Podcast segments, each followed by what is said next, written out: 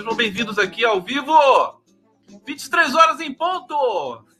Não grita, não grita. Ao vivo aqui pelos jornalistas livres, prerrogativas, TV 247, TVT de São Paulo, Canal do Conde, Opera Mundi, TV GGN. Vocês estão até enjoados já hoje de Lula, né? Overdose de Lula hoje, né? Lula para lá, Lula para cá, Lula para lá, Lula para cá. É? Não vou nem falar do Lula então para vocês, tá bom? Tá bom assim? Querem um pouquinho? Olha, deixa eu, deixa eu dizer uma coisa para vocês. Hoje eu tô, eu tô, é, deu uma certa tranquilidade porque a condução do Lula no governo ela tem umas características diferentes, né? Daquilo que a gente conhece do Lula de tanto tempo atrás. E, e essa articulação em torno do, do arcabouço fiscal é, é muito pedagógica e mostra coisas novas. Então, falar um pouquinho sobre isso hoje, mas antes, dizer para vocês o seguinte: tem um amigo, o meu famoso amigo passarinho azul, que vocês conhecem, né? Como passarinho azul. Ele um dia quis ser passarinho vermelho. Eu falei: não, você não é passarinho vermelho, você é passarinho azul. Tem como ser passarinho vermelho. Passarinho azul, a gente se perguntava é, sobre como é que o Lula, como é que vai ser o desfecho da história do Lula? Perguntem-se para vocês mesmos. Se vocês, se é que vocês travavam diálogos com, com confidentes, né? Eu não sei como é que é, todo cada um tem uma uma vida, tal, né? Ou conversa com o cônjuge, né? Ou conversa com uma pessoa distante, um primo, um sobrinho, um irmão, né? É, e eu converso com o passarinho azul né, até hoje. E, e quando o Lula estava preso, já conversava. E aí a gente fazia é, previsões, né, possibilidades, prognósticos, é, possibilidades. E a gente sempre se perguntava o seguinte: o Lula precisa de um fecho na história dele, precisa de um arremate, né? Como toda narrativa. Que a nossa vida é narrativa, é inegável isso. Se a palavra não é boa, é, a realidade é, tampouco, né? A vida é assim. A história de um cara como Lula, né, que passou por tudo que passou, ela tem o um começo, meio, fim. Ela vai ter isso, né, para a posteridade, enfim. E a gente ficava se perguntando como é que será que vai ser esse arremate, esse fecho, né? É, é, um momento, será que ele vai voltar? Naquele momento a gente não sabia se ele ia voltar à presidência, mas tudo indicava que sim, né? Pelo menos para a gente que alimentava ali a esperança de, de ver o povo brasileiro, na verdade, porque é, essa vitória do Lula é a vitória do povo brasileiro. Deixa eu pegar um bichinho aqui. A vitória do povo brasileiro a gente tem de, de, celebrar isso como, como conquista nossa, tá? E tem muitas conquistas aí, muitas conquistas no, no Brasil nesse tempo todo. Você sabe que nesse, nesse período tétrico do Bolsonaro, esse período cadavérico, né? A necropolítica do Bolsonaro e do Temer também. O Temer também é cadavérico, né? Ele é cadavérico. O Bolsonaro é cadavérico. Né? É um adjetivo que funciona muito bem para os dois, né? Para os dois. E mas enquanto esse rolo compressor civilizatório devastou o Brasil, o povo brasileiro estava trabalhando. Né? E o brasileiro é criativo, é trabalhador, é forte, e nós estamos vendo alguns resultados hoje aí. Evidentemente, gente que sobreviveu né, ao, uh, ao sufocamento provocado pelo Bolsonaro e por esses por essas elites brasileiras escravocratas. Olha, a gente está falando em escravocrata, né? Recorde de resgate de pessoas uh, exploradas em trabalho escravo. Nós atingimos um recorde aí. Eu não sei o número exato, mas o que importa é saber a evidência, né?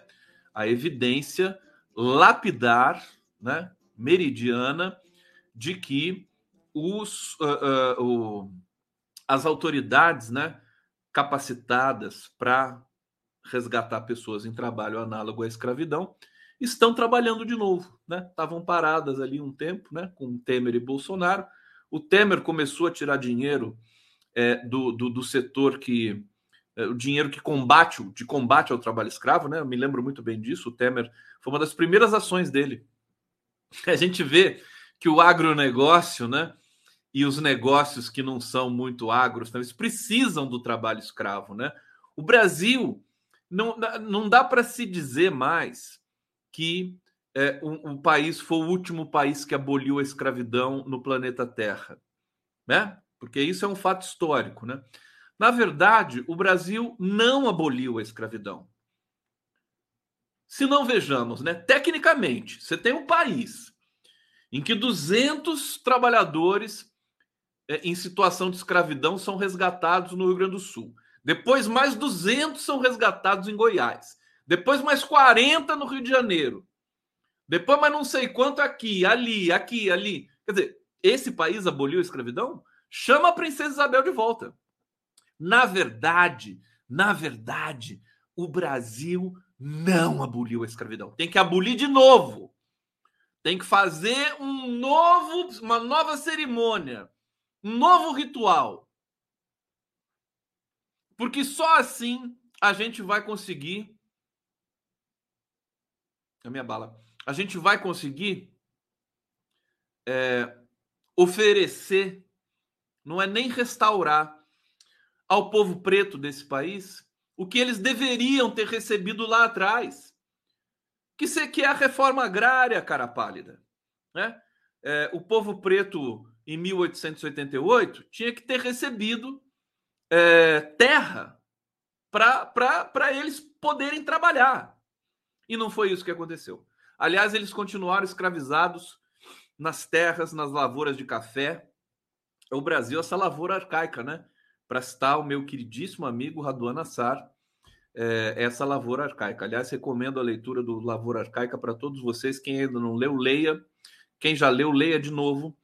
É, quem já leu e ainda não leu, assista ao filme, assista o filme de novo, de novo, de novo, de novo. Ana Decker aparecendo aqui no bate-papo, minha amiga lindona. Ó, beijo, Anitta. Que, que bonito que tá isso aqui. Deixa eu, deixa eu saudar vocês aqui no bate-papo. Sejam todos bem-vindos. Venham, venham. Eu não botei meu, meu zap ainda. O meu zap não. O meu Pix. Ana Decker, eu tenho Pix. Você tem, você tem noção do que é isso? Deixa eu colocar aqui, afinal de contas. Aí, meu Pix verdinho. Não, esse não. Esse não. Esse não. A Ana Decker sumiu agora. Ficou de mal comigo. Olha o Pix do Conde. É, o Pix do Conde está piscando para vocês. Por favor, hein? É, é, afinal de contas, sabe como é que é, né? Vou nem falar nada, né? Tá aqui, não preciso falar nada. Então é isso. Cara, não tem jeito, né, de fazer essa coisa. Ah lá, ah lá, Ana Deca. Ah, pixudo. Palhaça. Uh, bom, voltando, voltando, voltando à fita. Hoje é um dia importante, teve uma cerimônia importante no Palácio do Planalto, com a comunidade preta, coisa mais linda. Hoje me emocionou demais, gente, porque é, o candomblé, né, sempre foi uma coisa maravilhosa. E, e quando, a, quando, eu era pequeno, tal, a gente escutava né, essa coisa, preconceito com as, as religiões de matriz africana. Né? As religiões de matriz africana são a melhor coisa do mundo. Né? Eu tenho que ser assim um pouco extravagante, né? Porque eles merecem esse carinho, né? Hoje uma matéria com a mãe menininha e uma coisa com a mãe menininha, com a, com a, com a filha mais nova da mãe menininha, lá no Gantuá, né, em que é, a mãe menininha ficou conhecida por, é enfim, para fazer toda toda a integração que o candomblé e que é, as religiões de matriz africana é, só elas podem fazer. É muito lindo, né? A mitologia é muito bonita, quer dizer, os deuses, as, as, os símbolos, né? Tudo é muito forte, tudo está entranhado na cultura brasileira de uma maneira muito poderosa. E nós não podemos aceitar mais violência contra esse tipo de manifestação, que não é só religiosa, é cultural, é espiritual, né? E profundamente humana e profundamente bonita. É, então, viva o candomblé. Eu estava vendo uma, uma, ação do governo, né? Inclusive, é, de contratar até 2025 30% dos cargos comissionados é, no governo federal é, terão de ser de pessoas pretas, né? É, e, e, muitas outras ações, né, concomitantes. É, e eu acho que a gente realmente precisa fazer um processo é, renovado simbólico, porque quando a, a abolição, aspas, foi a, né, aconteceu no Brasil, a, o povo negro foi lançado à sorte numa violência sem parâmetros, sem precedentes. Foi, foi pior do que se eles continuassem na escravidão, porque na escravidão eles tinham comida. Tinham comida, tinham a casa, tinham a senzala, né? tinham, tinham isso. Evidente, no, claro que a liberdade é mais importante, mas é, é, é em, em processos materiais eles ficaram, a coisa ficou pior para eles. Eu me lembro uma vez, eu estava num, numa palestra do Cristóvão Buarque. Eu era novinho, tal, eh, e o Cristóvão falou assim, ele, ele, ele tem um livro sobre o abolicionismo, né? E ele é daqueles caras que acham que o abolicionismo resolveu tudo no Brasil. Ele falou assim, foi, foi o abolicionismo foi importantíssimo. Foi, ó, é, ele exulta o abolicionismo, tal, o movimento, e a, e a princesa Isabel, e, e, e, ele dizia, e ele e teve um momento que ele falou assim: veja, foi só uma canetada, isso resolveu o problema. Né? Que a princesa parece que foi isso, né? uma canetada. Botaram um documento lá, ah, os escravos estão, né? Abolição tá valendo a partir de agora, não pode mais escravo no Brasil. E ele disse que isso foi suficiente, que é só uma canetada. Aí eu levantei minha mãozinha assim, falei, com licença, né? É, tem certeza, né? Que que você acha isso mesmo? Uma canetada. E eu falei, porque já naquele, naquele tempo eu já sabia o que tinha sido abolição no Brasil, né? E ele desconversou lá, então, Cristóvão Buarque foi reitor da UNB, foi senador, né? Ele, inclusive, participou de uma, de uma live conosco no Prerrogativas um tempo atrás, ele apoiou o Lula, muito a contragosto, é, é, e, mas, enfim, é, é uma visão né, muito rasa, né? essa questão é, da abolição no Brasil. Mas voltando um pouquinho à questão do Lula e do desfecho, né? Como é que vai ser esse fecho do muito arriscado, né? Porque o Lula já tem uma biografia poderosíssima, única, né? Dois mandatos de 2003 a 2010, saiu consagrado com 87% de aprovação, segundo as pesquisas, todas as pesquisas que faziam esse levantamento ali no final, é, no, no, final, no final de 2010, isso final de 2010, indo para 2011, para o começo do primeiro mandato da Dilma, né? Perfeito isso. Então, é, nesse, a gente ficava se perguntando, né? E aí ele foi preso e, e veja, só o fato dele ter sido preso e ter sido solto e ter recebido os direitos políticos de volta, já seria um desfecho fantástico, mas não, ele foi candidato e ganhou. Então agora o desafio é maior. Então, como é que vai ser, né? Veja, o Lula é um cara que se consegue se reinventar aos 77 anos de idade. Ele não está sendo o mesmo Lula de, de tempos atrás. Ele está sendo diferente. Ele está tendo trabalho com isso. É, e a gente vai falar sobre isso na live de hoje. Mas antes eu vou trazer um apanhado geral das notícias aqui do meu Brasil brasileiro. Brasil brasileiro. Agora dá, dá orgulho de falar do Brasil, né? Agora eu começo a falar Brasil com, com mais tranquilidade, porque estava difícil, né? Falar Brasil brasileiro, né? O ano passado, assim, era uma coisa que estava muito difícil. Agora já está começando. Até porque, né?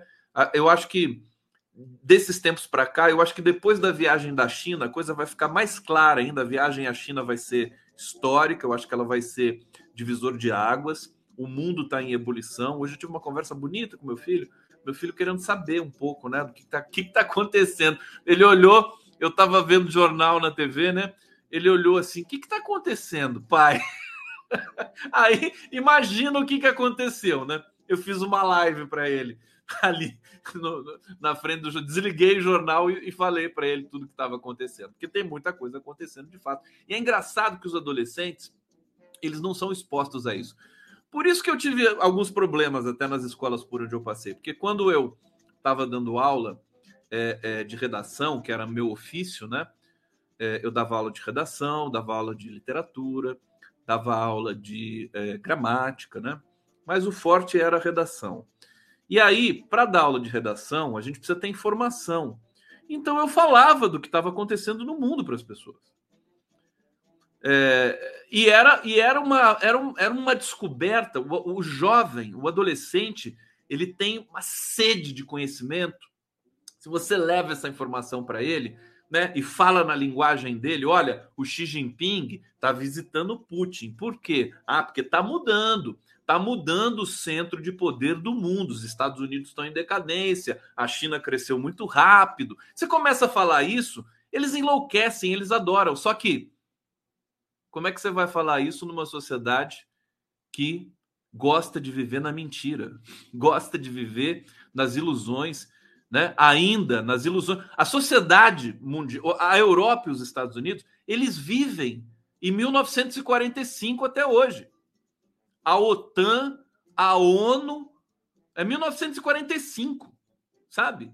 O mundo mudou muito depois disso. Então tá mudando geral, geral, né? Os BRICS, esse acrônimo que foi criado pelo, pelo Goldman Sachs, né? pelo Jeffrey Sachs, né? o Goldman Sachs, é, é, o, o, BRICS vai ser no, o novo centro nervoso do planeta. Aliás, acabei de receber informação aqui que o Lula foi convidado é, para participar do G7 no Japão em maio. Vai vendo, né? Vai vendo. Então, são muitas coisas né, acontecendo. Eu acho que a gente precisa discutir isso com mais. A gente ficou acuado com essas acusações, essa coisa de escola sem partido e tudo mais. Eu acho que as escolas são importantes para a gente levar a história, a verdade para as escolas, né? O professor tem que ter liberdade para falar sobre as coisas do mundo e para dar a interpretação dele, abrindo a interpretação para outras possibilidades, né? As escolas ainda estão muito aparelhadas com essa ideia, né? Essa ideia é, da neutralidade ideológica, que na verdade é, é, é, é extremamente tóxica, né? Torna todas as escolas antros de extrema direita. Eu me lembro muito bem disso, passei por essa experiência. Bom, isso é uma outra discussão. Vamos lá, algumas notícias aqui para vocês. Vamos lá, fazendo pix pro Conde aqui. Esse negócio, para de moleza aí. Vamos lá negócio aí, fica todo mundo aí achando que né, pode fazer o que quiser. Não, não pode fazer o que quiser. Tem que fazer um mix pro Conde. Grita maluco, o Abdias tá aqui, ó. Abdias Nascimento. Grita maluco. É nós. Aqui o pessoal dizendo que o Lula arrasou na entrevista pro 247. Ah, Maria Noemi dizendo o mundo tá em convulsão. Maria Noemi, querida. Ó, deixa eu dar notícias aqui para vocês, então, e depois eu vou, vou para a resenha do, da transformação do Lula. Olha que coisa bacana, gente. Brasil, é que eu estava falando para vocês, né, das coisas boas que a gente tem, que a gente pode falar, né? Brasil entrou no ranking dos 10 maiores países com energia solar no mundo. O Brasil já deu um salto gigantesco na energia eólica, né? Os ventos do Nordeste são absolutamente fantásticos para isso, né? Então, lembra quando a Dilma falava estoque de vento e tudo mais? Ela estava absolutamente correta, né? É, e, na verdade, ela anteviu esse, esse grande, essa grande matriz limpa é, da, de energia do Brasil. O Brasil é o país realmente que tem é, as maiores, a, a maior condição de produzir, produzir energia limpa no mundo, disparado, né? Já é o líder nesse ranking e agora com energia eólica e, energia solar é uma enormidade. A energia eólica ela já está ocupando 12% do consumo de energia no Brasil. Isso é uma, é uma enormidade. Foi muito rápido. Foi muito rápido. Por isso que eu estou dizendo para vocês, mesmo no período de destruição do Temer e Bolsonaro, brasileiro continua trabalhando. É? Alguns empresários, quer dizer, o Brasil ele é mais forte, né? A sociedade brasileira, nesse sentido, é mais forte do que a, as próprias subjetividades de empresários que são preconceituosos, que não gostam da esquerda e tudo mais. Na verdade, eles estão também, esse, essa galera também está inscrita, né? É, é, a teoria do discurso, né? As pessoas não dizem o que querem, elas dizem o que podem dizer. Consequentemente, elas pensam o que podem pensar. Então, você tem lá um empresário. É, o cara gosta do Bolsonaro, mas o cara trabalha. Ele não é bandido. Né? Se a gente acha que o cara gosta do Bolsonaro, a gente já pensa que ele é bandido. Mas não é assim. Porque é, a, a, a, a, questão do discurso ela é muito intrincada. Né? Então o cara tá lá, ele gosta do Bolsonaro, ele é trabalhador, ele montou uma empresa e ele está trabalhando honestamente. Mas ele gosta do Bolsonaro. Né? Que coisa maluca, né? O cara trabalha honestamente e gosta do Bolsonaro. Talvez ele possa violar uma ou outra coisa, né? Pode, pode ter violência doméstica, né? Tem tudo isso, né? O mundo é muito complexo, ele não é uma, uma assim, pão, pão, queijo, queijo, né? Você tem você tem várias nuances de uma sociedade complexa como a brasileira. Mas o que eu quero destacar é o seguinte: esse empresário, esse brasileiro, ele continua trabalhando e, embora a nossa economia tenha, é, tenha é, regredido muito, né? em comparação ao que era os governos Lula e Dilma, para dizer o mínimo, é, um, um, um, setor nosso cresceu, né? sobretudo o, o setor das energias, a, é, energia eólica e energia solar. O Brasil entrou pela primeira vez na lista dos 10 países com maior potência instalada acumulada da fonte solar fotovoltaica. O país encerrou 2022 com 24 gigawatts de potência operacional solar. Com esse resultado, o país assumiu a oitava colocação no ranking internacional.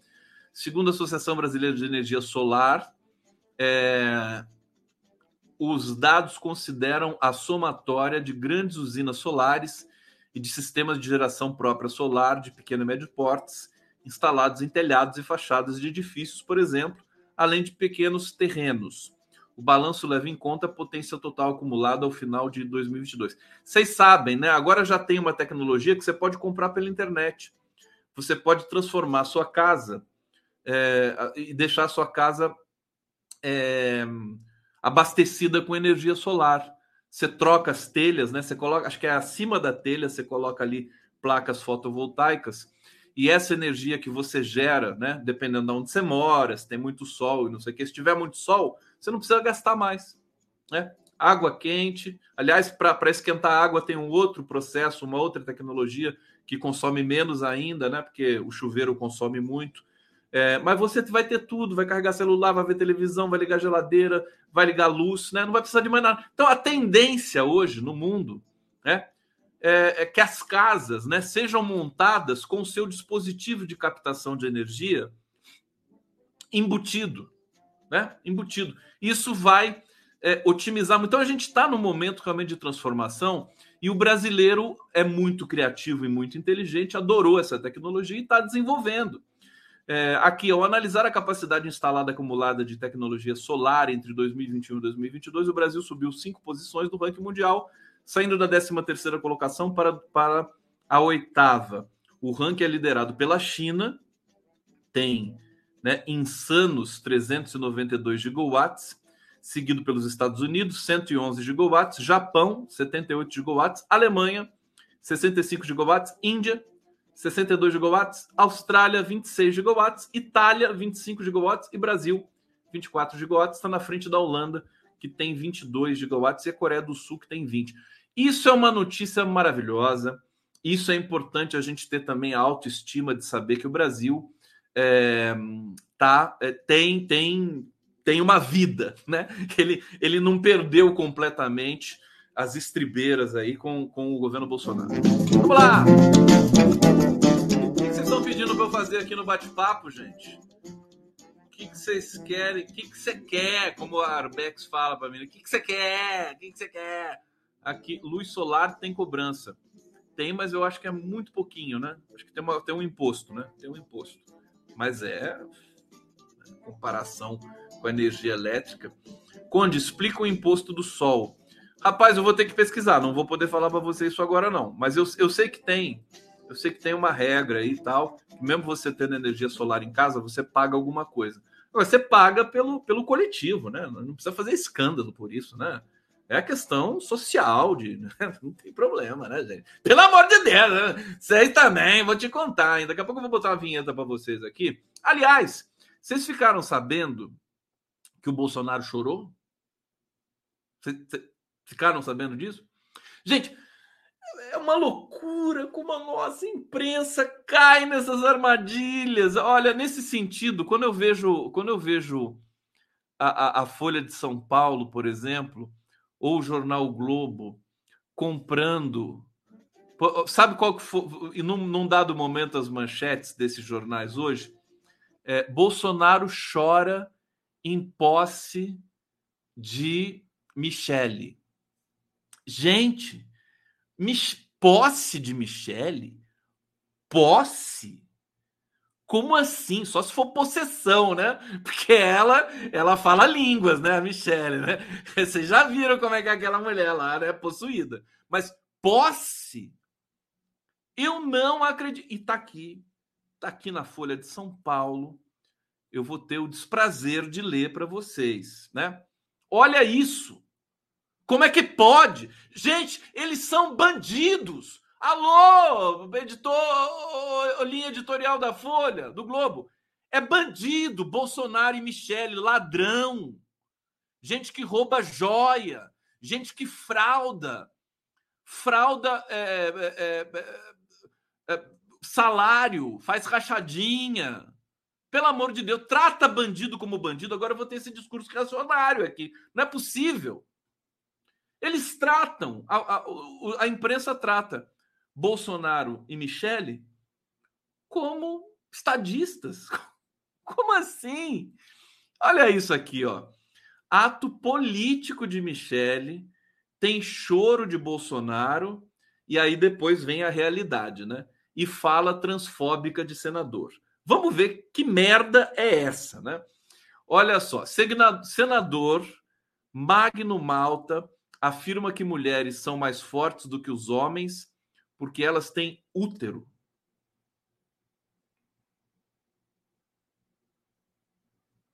Vocês entenderam? Né? Vou repetir aqui, né? Senador Magno Malta afirma que mulheres são mais fortes do que os homens porque elas têm útero.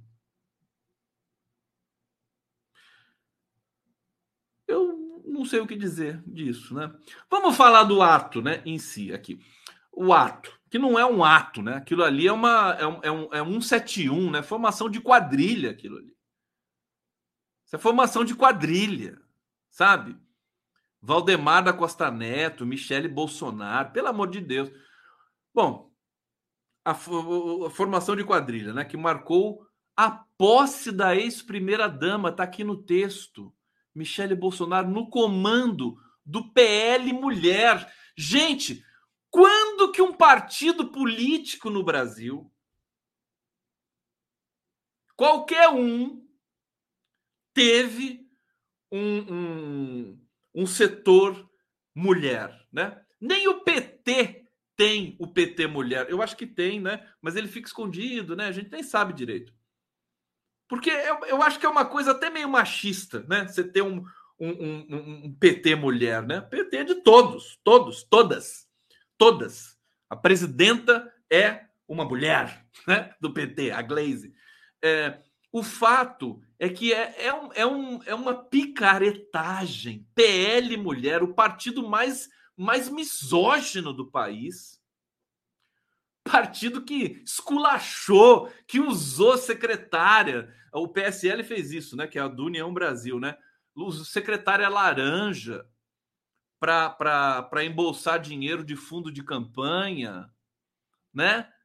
é, é, é, o fim da picada, né? Esses partidos de direita falar em nome de mulher. Então, olha lá, o PL Mulher. Sabe-se lá que merda é essa.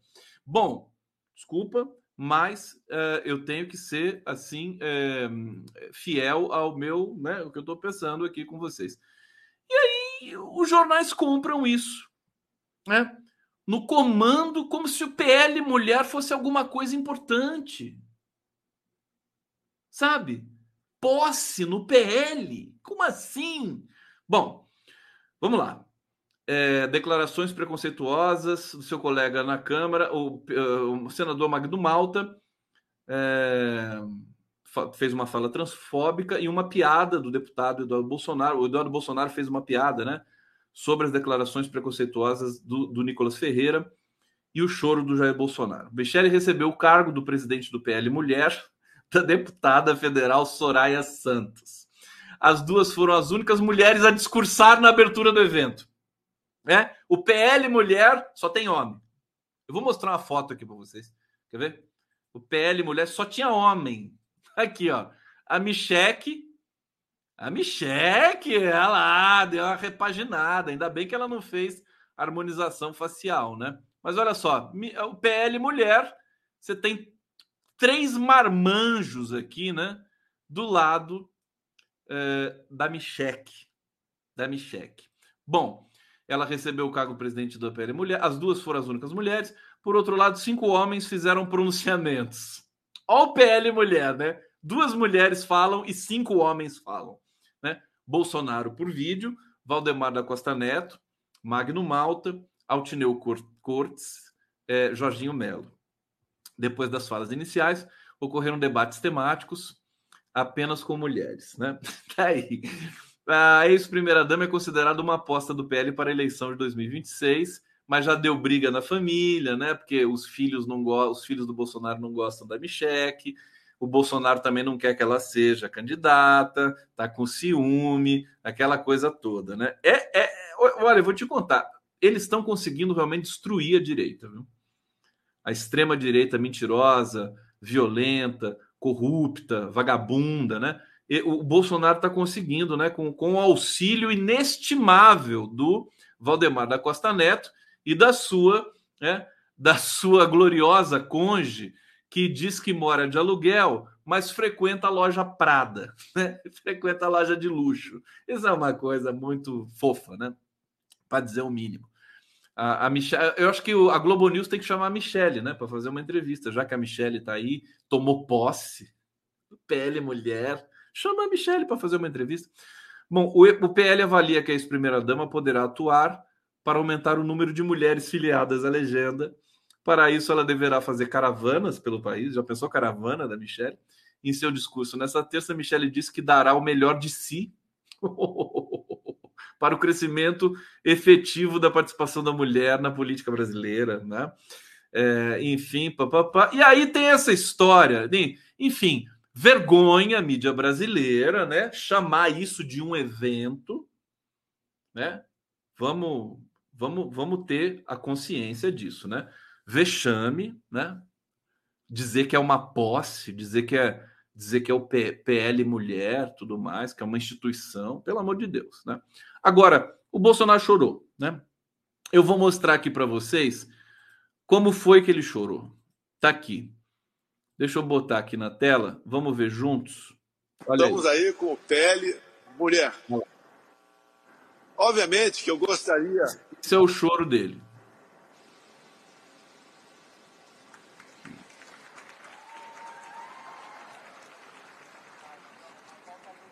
De estar. Pronto, esse foi o choro. Foi só isso. Você já viu alguém chorar assim na vida? É? O choro dele é assim, né? O choro dele, ele tá falando, né? Oh, muito feliz aqui. É, é uma expressão de, de quase como se ele tivesse soltado um pum, né? É uma expressão assim, né? Estamos todos aqui. Né? Uma coisa assim, soltou um pum, né? E aí, é, muito emocionado. E as pessoas acreditam nisso. Como é que pode? e, e, e, noticiam e dizem que foi show. Vamos ver de novo. Não, não, não, não, é, não, é, não é uma coisa trivial isso aqui. Eu quero que vocês vejam aqui, mais uma vez, o show. Vou botar até sem som, né? Vamos ver a expressão dele, ó. Ele tá rindo, ó. Agora ele para de falar, por quê? Porque ele tá soltando um pum. E, e que dói, deve doer um pouco nele. Né? Olha lá. Soltou e agora ele volta a falar. Enfim, é uma coisa inacreditável. Né? Eu, tô aqui chocado, eu tô aqui chocado com a imprensa brasileira reverberando isso. Mas não venham falar para mim, ah, mas você está reverberando, você está mostrando aqui. Eu estou fazendo uma análise aqui, meus queridos. Estou me divertindo aqui com vocês. Você entendeu? Não, esse negócio de, ai, não fala do Bolsonaro que fica, não fica melhor nada. O cara só está piorando toda vez. Não precisa ficar preocupado com isso, não. Vamos para uma vinhetinha aqui? Vamos lá. Tem gente que não aguenta mais o feijão puro, hein? Tem gente que não aguenta mais o feijão puro. E aí, o que, que eu faço? Ponho o feijão puro ou ponho uma vinheta do condão? Hum? Eu vou pôr uma do condão e depois vocês me dizem aí a questão do feijão puro. Live do Enjoa, né? Bola para frente também, né? Eu, eu, vou produzir outras, vou produzir outras para vocês, né? Aí daqui a seis meses a gente volta a ver o feijão puro para dar um flashback, não é verdade? A gente volta a fazer isso. Bom, deixa eu agradecer todo mundo aqui que está assistindo. Olha só que maravilha! Canal do Conde aqui bombando. Obrigado pela audiência, Opera Mundi, Rede TV, T. É, obrigado, Grupo Prerrogativas TV GGN. Vamos que vamos. Então, essa foi uma notícia boa e uma notícia bizarra. Agora, que é a da Michelle. Vamos para uma notícia. Vocês querem fofoquinha? Eu já vou voltar a falar do Lula. Querem fofoquinha? Fofoquinha do STF? Fofoquitia. Fofoquitias do STF. Gente, isso aqui é interessante, né? Interessante. Eu não sabia de nada disso. Uma, um comentário aqui no Estadão Vamos lá. Vocês sabem que, que ver o, a live do Conde é realmente ter de, de aguentar algumas. aguentar a, a, as ações da mídia convencional que eu comento muito aqui, né? Eu comento muito aqui. Não é porque eu estou divulgando o conteúdo da mídia convencional, estou ridicularizando, né? O conteúdo da mídia convencional, alguns deles que são de doer, são de doer. É, essa aqui me chamou atenção, né? Briga de família aparece na campanha para a vaga de ministro do Supremo e cria impasse para Lula. Quem assina a matéria é a Vera Rosa do Estadão.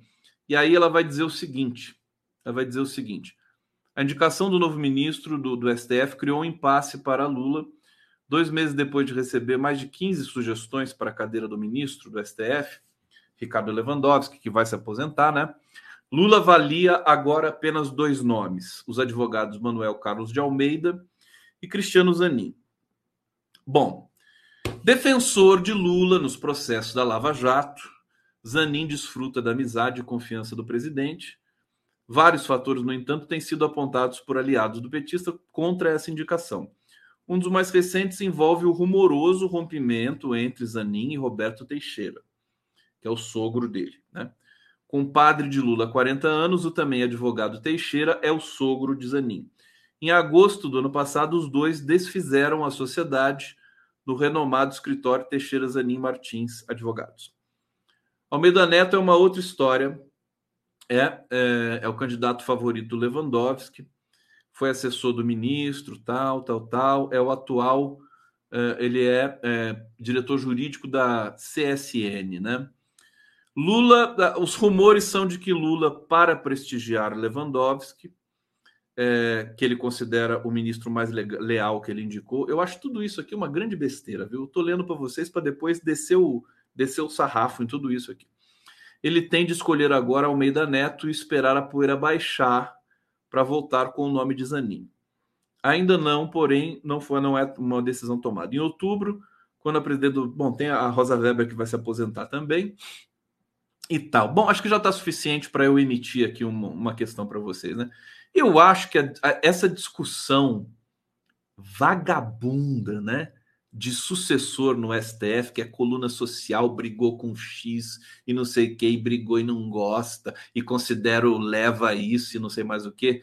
Eu acho isso é, humilhante. Acho humilhante também as pessoas que ficam fazendo campanha, sabe? Só para puxar o saco do Lula. Acho isso aí assim, é uma coisa. Olha, puxa saco. Eu não sei vocês, mas a pior coisa desse mundo, né, é o puxa-saco, né? O bajulador, né? O cara que puxa, que vai lá, e o Lula às vezes fica sem saco. E não é só o Lula, né? Tem muita gente aí que tem o saco puxado para cima e para baixo, né? Puxar o saco não é uma expressão é, preconceituosa, não, né? Saco, né? O saco é uma coisa, enfim, banal, né? o saco. Mas puxar o saco é muito feio. Eu, eu evito. Você sabe que estava conversando com o Pedro Serrano, né? Pedro Serrano. Serrano. E o Pedro, ele disse uma coisa que eu sempre acreditei desde, desde que eu eh, chupava chupeta, né? Que era tinha um ano de idade. Você tem que ser desobediente. Sabe? É a desobediência civil. O Serrano explicou isso do ponto de vista, inclusive, do direito. Né? Você tem lá, você tem as regras na Constituição de um país. Mas se você ficar é, é, é, voltado só para aquilo e não promover mudanças, aperfeiçoamentos, né? Como é que você vai aperfeiçoar alguma coisa se você for obediente? Explica para mim. Como que você vai fazer isso? Gente, Janja no STF, no vídeo que que é isso? Que, para tudo! Meu Deus do céu! Ai, ai, eu não aguento vocês, né? É, muita, é, é muito senso de humor. É, é humor inteligente, eu gosto desse humor inteligente, cheio de intertexto, né? Cheio de... Mas é isso, tem que ter desobediência, né? Então, essa discussão da indicação. Eu, eu, por isso que eu adoro o Marco Aurélio de Carvalho. Marco Aurélio de Carvalho, as pessoas tentam arrancar dele, né? Naquela coisa assim, naquela espuma. Jornalismo rasteiro, né? Ah, e aí, quem que você acha que deve ser o novo ministro do STF? E o Marco Aurélio fala assim: olha, prerrogativas não tem, vai apoiar a decisão do Lula. Nós não temos preferido, nós temos opiniões e tal. O Marco Aurélio fala daquele jeito dele, sempre eloquente, simpático, né? E, e incisivo, né? E, e, eu acho eu acho o ó do Borogodó. O fato é que é mais um é mais um é, desafio para o Lula. Ele vai ter que tomar a decisão realmente sozinho, porque as pessoas estão surtando com esse negócio do STF. E outra coisa que eu queria saber também, né? E já falei aqui algumas vezes, né? Primeira coisa, o patrono do Prerrogativas, saudoso querido Sigmaringa Seixas, que já não está mais entre nós, é, o Sigmaringa, o Lula e o Sigmaringa são eram, né, o, Sigmaringa era um dos melhores amigos do Lula. É aquele círculo assim que que é coisa de irmão mesmo, né? Lula, Paulo Camoto, Gilberto Carvalho, Leg, Luiz Eduardo Greenhalgh, é, e o Sigmaringa, né? Os grandes amigos do Lula, deve ter mais, evidentemente, que eu não vou lembrar agora aqui.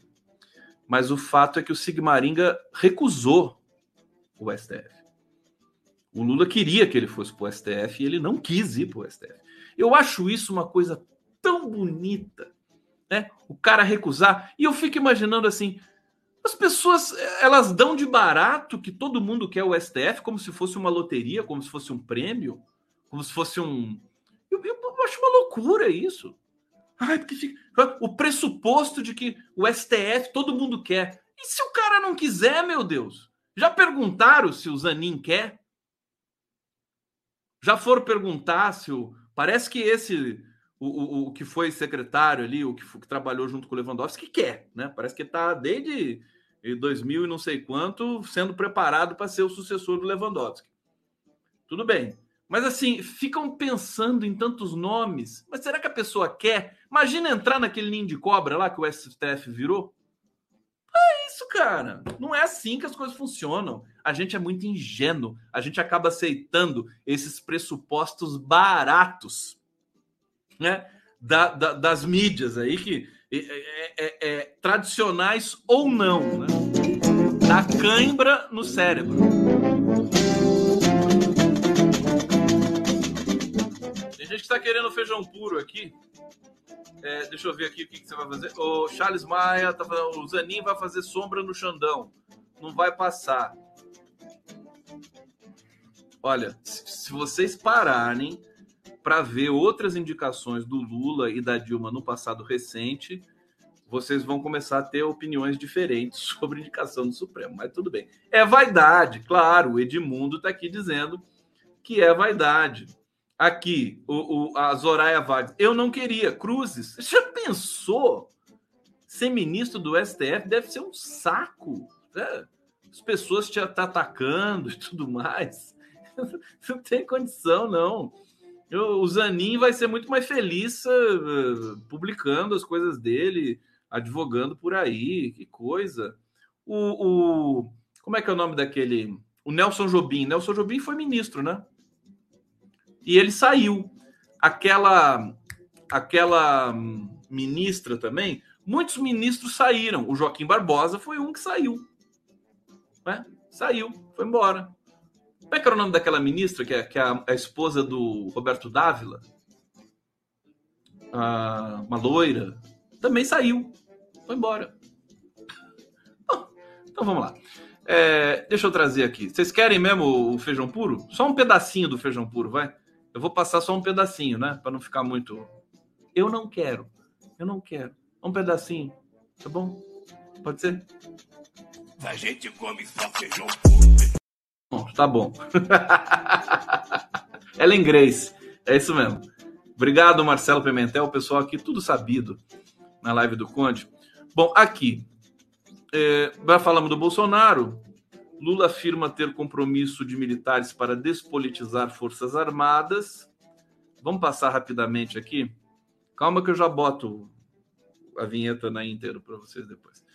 É, aqui, só para agora fazer um, um bate-bola rápido, né? O presidente Lula afirmou que obteve compromisso dos comandantes militares para que atuem no sentido de despolitizar as Forças Armadas. Quem acredita nisso, né? Tem certeza que o Lula não acredita nisso.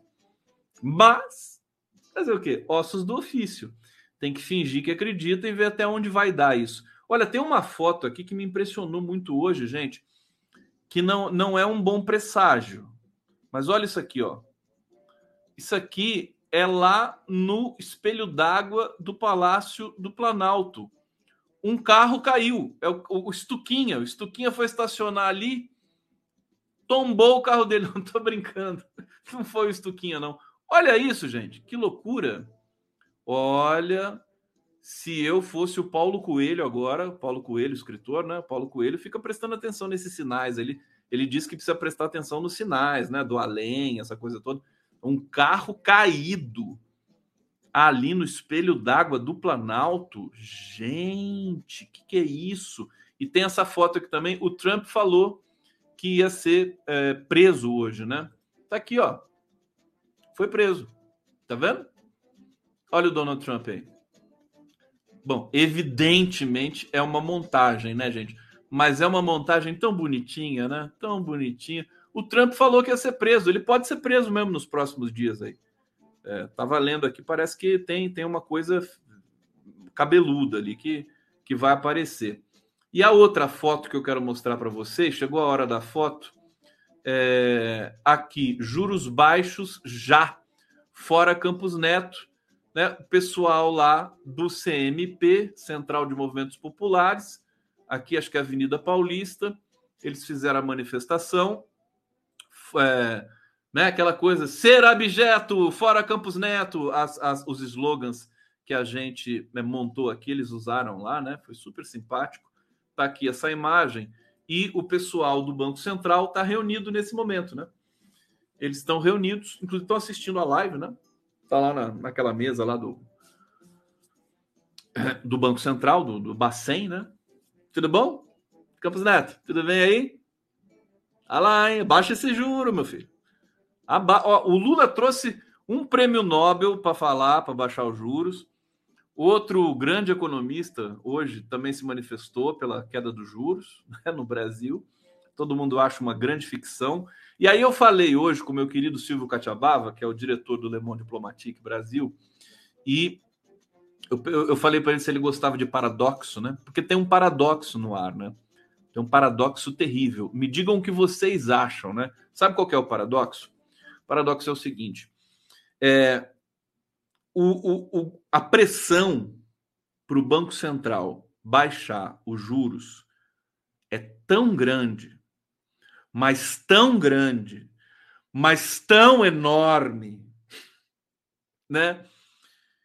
Que alguns analistas dizem que se o Banco Central abaixar os juros, o Banco Central perde credibilidade e, consequentemente, nós vamos ter é, um, um, processo é, complicado de confiança. Né? O dólar vai subir, a bolsa vai cair.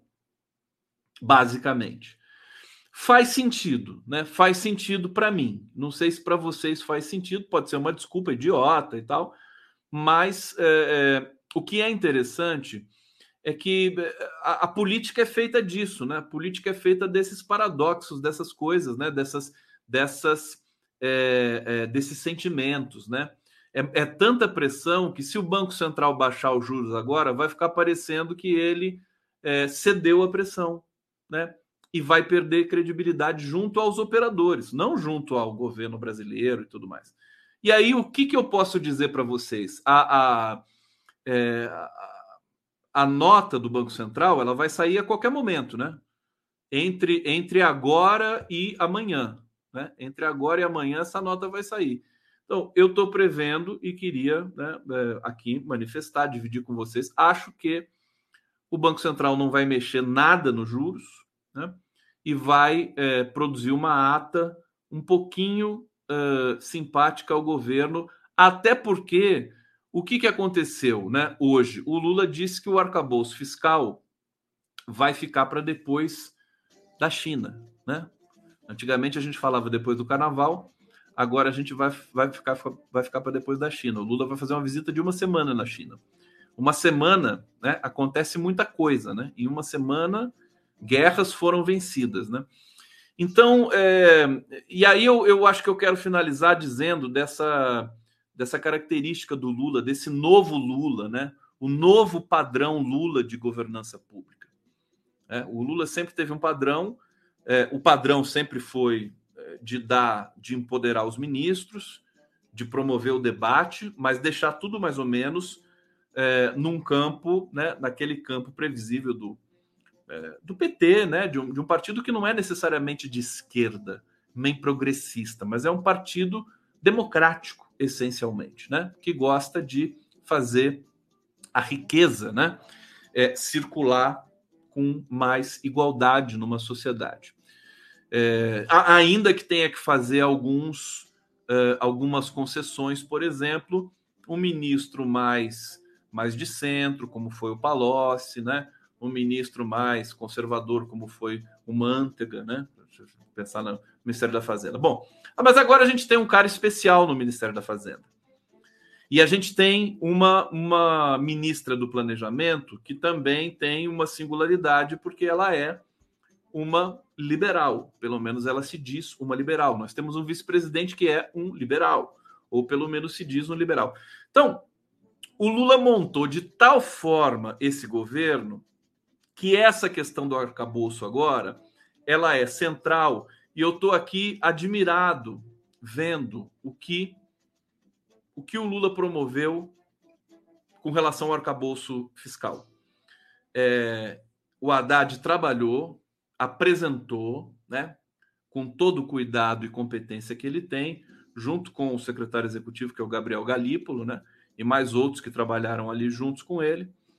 É, a, a, ala política do governo, Gleisi Hoffmann, Luiz Mercadante, né, Rui, Rui Costa, eles é, fizeram ali as sugestões, né, não querem que o Brasil entre num processo é, é de, de recessão, né? De, de, muita, de muita contenção de despesas, eles querem expansionismo, querem, querem é, mais investimentos. O Haddad é, deve ter mexido, numa prime... deu uma primeira mexida e voltou para o Lula.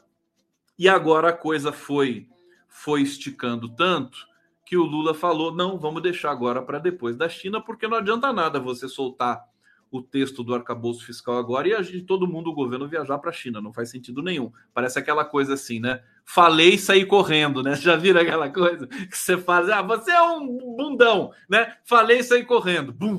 O cara fala uma verdade e sai correndo.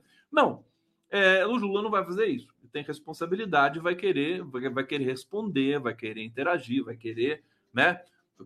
construir. Eu tenho as informações de que os presidentes das casas legislativas gostaram do arcabouço e vão apoiar o Haddad na aprovação. Porque não é só fazer um arcabouço, tem que passar, né? E se você quiser que passe, é, vai ter de ter, você vai ter de convencer os congressistas, vai ter de convencer deputado. É, então, são, são desafios que, que, que, que estão, em, em grande medida, na mão do Haddad. Agora, o que foi genial para mim, e eu acho que esse foi o pulo do gato do Lula, prim, o primeiro produto desse novo padrão Lula de governança é esse, né? Ele deixou a discussão sobre o arcabouço atingir um nível quase insuportável de tensão para chegar nos 45 do segundo tempo e falar assim: ok, nós vamos, nós vamos adiar o anúncio desse arcabouço. Né? O que, que ele consegue com isso? Né? Ele consegue fazer o projeto passar por um teste de estresse muito, muito maior do que o próprio teste de estresse que ele vai passar no Congresso. Né? Ele, ele realmente ele faz um teste né, muito potente no, no, no, projeto que vai ser apresentado. A experiência do Lula. Experiência do Lula. Então, é, o que, que, vai acontecer agora? Enfim, e vou dar aqui a minha, a minha, o meu prognóstico para vocês depois. Vocês me cobrem, evidentemente, né? A gente sempre está aí é, é, para ser confrontado e, e, cobrado. Aliás, o Lula disse isso hoje também. Eu quero que ser, quero ser cobrado. Quando esse arcabouço for apresentado, ele vai estar tá de tal maneira consistente, de tal maneira é, é, criticado por, por, por, pares do PT e tudo mais, né, da esquerda, do governo, que ele vai chegar muito forte ali no Congresso. E vai chegar muito forte e vai ter muita consistência. E o Haddad, né, a tendência, a meu ver, é que ele se fortaleça a partir de então. Porque vai ter de aprovar um, um arcabouço fiscal. Agora tem que fazer de qualquer jeito, não pode esquecer. Agora não vamos fazer. Agora arcabouço fiscal só em 2026. Não pode. Agora tem que apresentar. Né? Então, acho que esse teste do Lula foi genial. Né? Ele, ele é claro que deve ter doído bastante no Haddad, deve ter sido muito tenso ali com o núcleo central do governo, mas é, é, é aquela, aquela coisa: o governo suporta isso, ele suporta qualquer coisa. Né? A Globo atacando o governo todo dia durante quatro anos, o que não está acontecendo, né? Mas se por acaso acontecer, é brincadeira de criança para o nível de tensão que foi feito ali. Mas veja, tensão democrática, tensão, todo mundo querendo fazer o melhor, né? Olha, eu vou, eu vou continuar nessa, nessa tocada aqui de, de tentar desconstruir, observar, elaborar, né, sistematizar, quem sabe, esse novo padrão Lula de governança. É um Lula diferente, definitivamente. Ele tem uma pegada diferente, ele tem uma concepção diferente, ele aprendeu muitas coisas na prisão, né? Ele leu muitas coisas, ele é um cara diferente. E aí a gente volta ao começo da live que eu tinha falado assim, como é que vai ser o fecho do Lula? Como é que vai ser ah, o arremate dessa história tão impactante da vida dele, né? Criança pobre, retirante, passou fome, né? Aquela coisa, perdeu a esposa na mesa de parto, é, sabe? A vida tão dramática, montou um, um partido político, sindicalista, foi preso na ditadura, né? É, é uma e daí chegou à presidência, fez um governo fantástico, sofreu pressões, superou tudo isso. É, vai, vai ter de ser um fecho, é, talvez seja um fecho uh, não apoteótico, talvez seja melhor até que não seja apoteótico. Já é apoteótico por si, né? Só o fato dele, isso quem falou foi o Paulo Arantes, filósofo, né? É, da USP. Paulo Arantes falou numa entrevista à Folha de São Paulo que só o fato de o PT impedir a extrema-direita, de o Lula impedir a extrema-direita de continuar destruindo o Brasil, já é um feito né, histórico que sem contestação. É, então, acho que é, essa é uma discussão importante, interessante para a gente continuar fazendo aí ao longo das semanas, né? Que nós teremos pela frente. Vamos lá, então, para vocês, seus pidões chorões, o feijão puro e depois a vinheta de encerramento. Um beijo para todo mundo aí. Valeu, gente. A gente come só feijão puro.